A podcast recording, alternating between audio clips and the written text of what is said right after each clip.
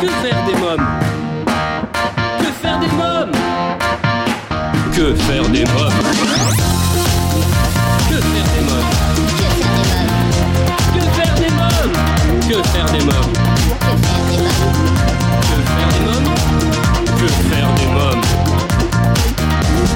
Eric Couder Bonjour à tous, bienvenue pour ce nouvel épisode de Que faire des mômes, c'est Eric Couder. Dans l'épisode d'aujourd'hui, je vous propose d'écouter la deuxième et dernière partie de l'interview que m'a accordé Leslie Lucien pour son livre À l'écoute de la naissance, récit d'une doula.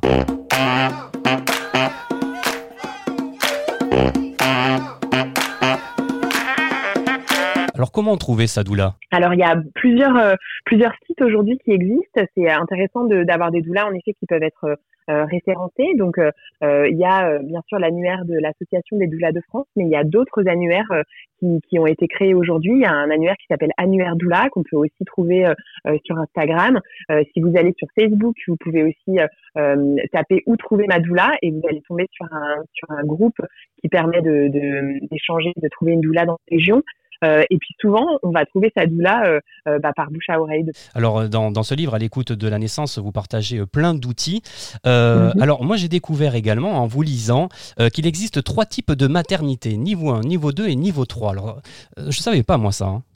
Oui, alors en effet, souvent en France, euh, parce que euh, parce que les familles euh, vont, vont se diriger vers une maternité qui est la plus proche de chez eux, se pose pas forcément la question de, du type de maternité. C'est vrai que quand on habite dans une grande ville où on a parfois un peu plus de choix sur les sur les lieux de naissance, euh, les familles vont parfois aller vers euh, une maternité de niveau 3 parce que c'est la maternité où il y a un service euh, de euh, réanimation et qui va prendre en charge une grande prématurité. Donc par un peu sécurité et par peur souvent, les familles vont se diriger vers ce type de maternité. Mais c'est vrai que quand on a une grossesse qui se passe de manière assez fluide, euh, avec aucune pathologie spécifique, on peut se poser la question d'aller plutôt vers une maternité de type 1, euh, où bien sûr les soignants sont tout à fait formés euh, à prendre en charge euh, un, un nouveau-né s'il y avait quoi que ce soit, mais ils ne vont pas prendre en charge la prématurité. Mais la plupart des grossesses se passent très bien euh, sans prématurité. Donc c'est aussi euh, la question de, est-ce que je vais vers euh, un peu la peur, euh, le risque, et donc je choisis une maternité de niveau 3,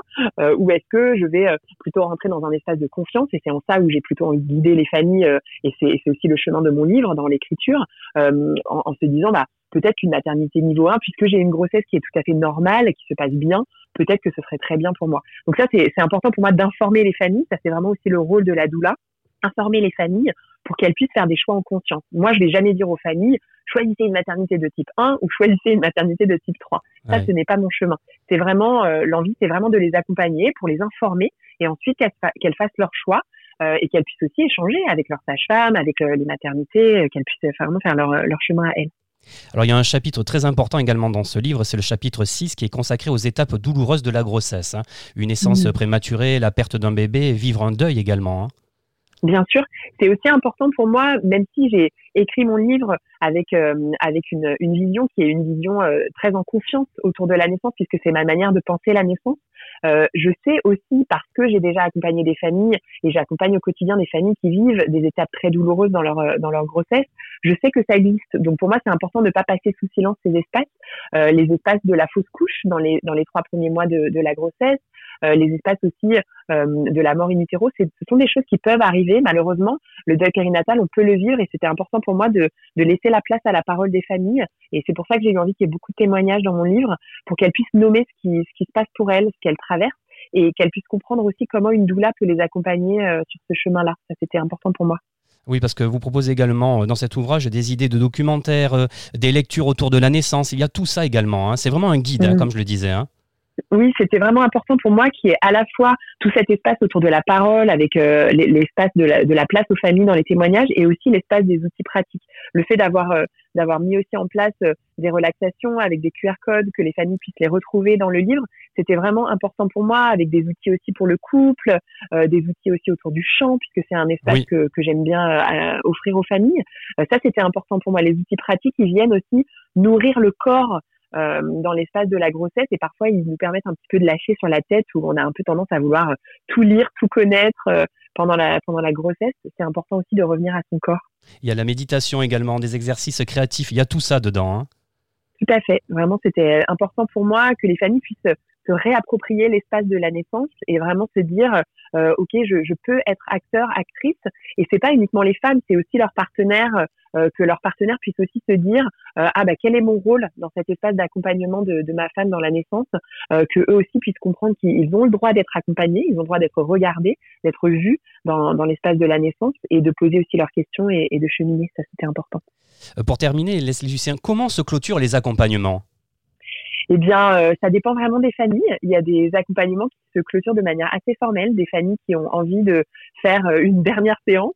Euh, où vraiment là on va pouvoir euh, bah, nommer tout ce qui s'est passé durant tout ce temps d'accompagnement en fonction du nombre de séances qu'on a eues, de, de, du temps qu'on a pris ensemble. et elles sentent qu'elles ont besoin de clôturer cet espace en le nommant, en, en honorant cet espace qu'elles ont qu'elles ont pris, puisque c'est vraiment un espace que les familles investissent, c'est du temps qu'elles prennent aussi pour pour investir leur grossesse, l'espace de, de, du postpartum aussi. Et puis bah parfois il n'y a pas vraiment de dernière séance, il y a des choses qui restent un peu en suspens. Et puis les familles savent qu'elles peuvent euh, à tout moment me rappeler que je serai toujours là aussi pour elles si elles en ont besoin. Ce besoin, il est vraiment de d'elles. Donc si à un, moment elles sentent qu'elles ont envie de partager autour de certains sujets, elles savent aussi qu'elles pourront toujours me, me, me joindre et me rappeler à ce moment-là. Très bien. Leslie Lucien, bien plus qu'un témoignage inédit et poétique, ce livre est aussi rempli de conseils pratiques, d'exercices, d'activités, d'outils créatifs pour vivre une grossesse épanouie, confiante et sereine. À l'écoute de la naissance, récit d'une doula, un livre chez First Edition. Merci Leslie Lucien. Merci à vous, à bientôt. Mes chers auditeurs, voilà un livre indispensable. Pensez à laisser votre avis sur ce podcast en commentaire sur le site officiel de l'émission euh, www.quefairedesmoms.fr. À bientôt pour un nouvel épisode de Que faire des mômes. Bye bye.